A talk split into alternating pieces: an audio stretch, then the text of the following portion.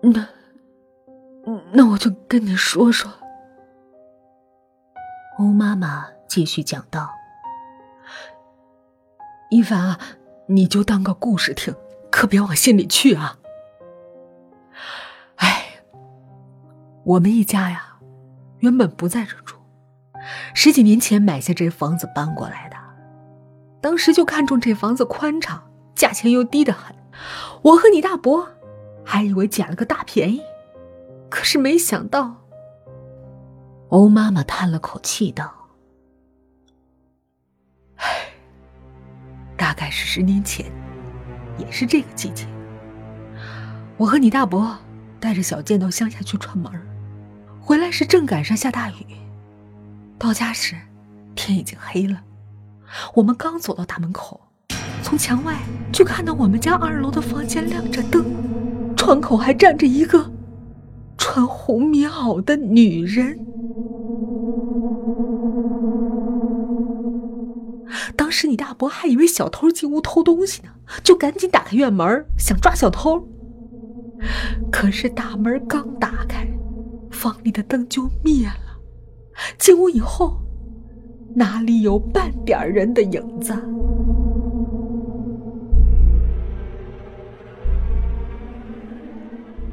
伊凡听到这儿，已感到浑身的不自在，但还是硬着头皮强装笑脸问道。那后来呢？刚开始啊，我们也以为是我们眼花了，看错了。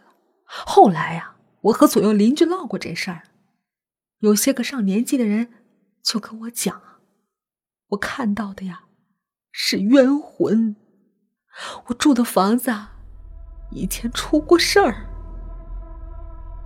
一凡这时有些不寒而栗。但依然笑着问：“出过什么事儿啊？”一凡自己也感到自己的笑有些不自然。欧妈妈继续讲道：“听老人讲，这里的房子呀，大都是日伪时期的建筑，像这样的小洋楼都是日本军官住的。这所房子原来是一个日本什么什么长住的。”那小王八犊子就他妈好色，老抢一些大姑娘到这里供他玩，糟蹋完了还给放回去，倒不曾害命。直到有一天，这家伙不知从哪儿抓来这么个姑娘，这孩子长得清清秀秀的，留着好看的辫子。谁成想，这孩子烈呀，当天晚上就跳楼摔在石阶上，死了。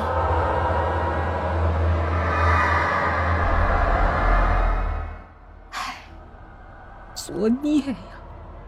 那孩子死的时候啊，就穿着那件红棉袄。后来我们想啊，既然是好人家的孩子冤死了，想必也不会害我们。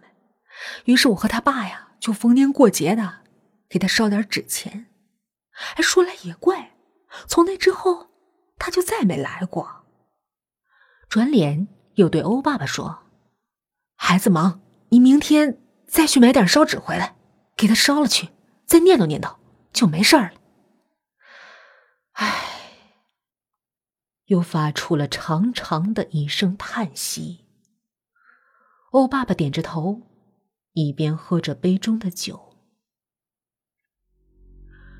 这可能是伊凡吃的最没味儿的一顿饭了。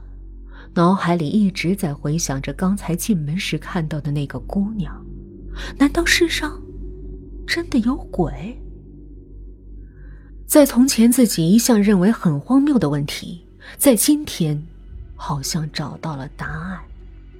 也不知过了多久，伊凡已经有了些醉意，起身告辞，但雨却越下越大。欧建说：“一凡。”今天就住这儿吧，看这雨啊，一时半会儿的也停不了。这时候啊，很难叫到车了。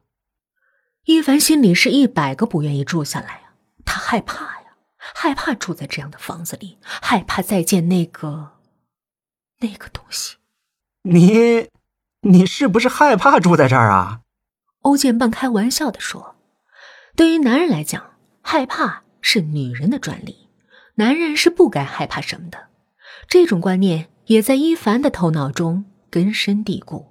但是今天，伊凡狠了狠心，又装作不在乎的神情说道：“开玩笑，我一个大老爷们儿有什么好怕的呀？”那好，楼上有两间房间，一间是我的书房，另一间呢是我的卧室。我睡书房，卧室让给你住，怎么样？够意思吧？嗯，好吧，我也不跟你装客气了。说完，二人走上楼梯，望着那个没打开的房门，一凡感到一丝寒意侵入身体，激灵灵。打了个冷战，门打开了，欧建按下了墙壁上的开关，光线不是很亮，粉红色的灯光柔和的布满了整个房间。室内陈设的很简单，几样老式的家具像是古董，一张床倒是新的。欧建说了句：“不早了，早点歇着吧。”就关上门离开了。钻到被窝里，一凡一闭上眼睛，就仿佛感到窗外站着那个长发姑娘在望着自己。这种感觉让伊凡无论如何也无法入眠。他瞪大眼睛，看着窗外，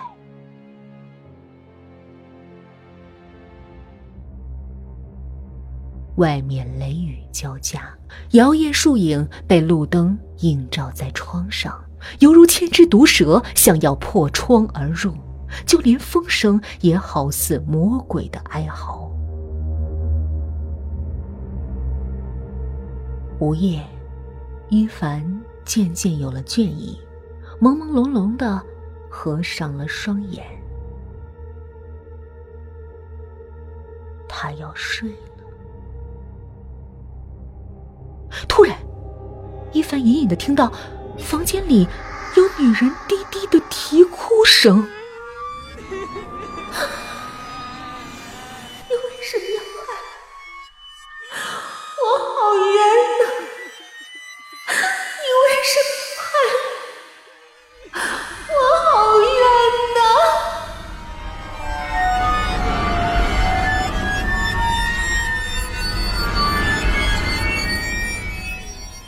一凡猛地睁开眼。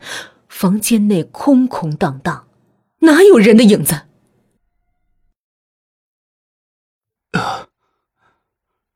太紧张了，做梦而已，别自己吓自己。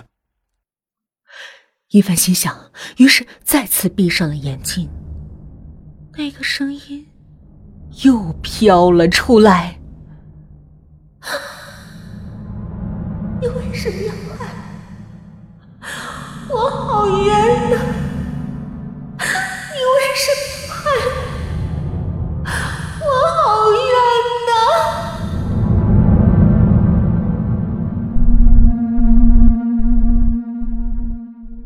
一身冷汗的伊凡再也待不下去了，他疯了似的跳下床，跑到门前打开房门。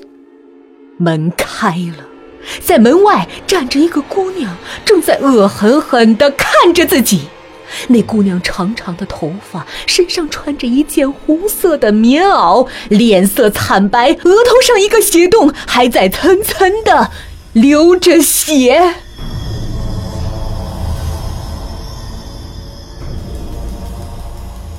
他用阴森的语气再一次对着伊凡说：“你为什么要害我？你为什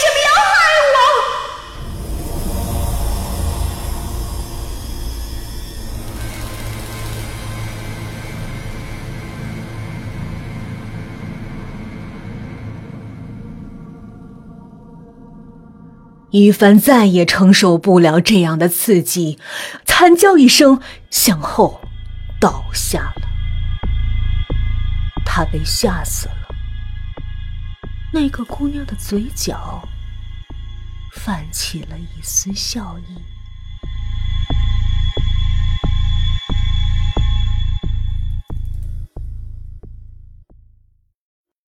第二天，警方接到欧建的报案。前来勘察现场，法医鉴定的结果是，伊凡死于心脏病，死前可能受到过惊吓，或许是因为饮酒过量所致。在一旁的欧建脸上露出难以察觉的微笑。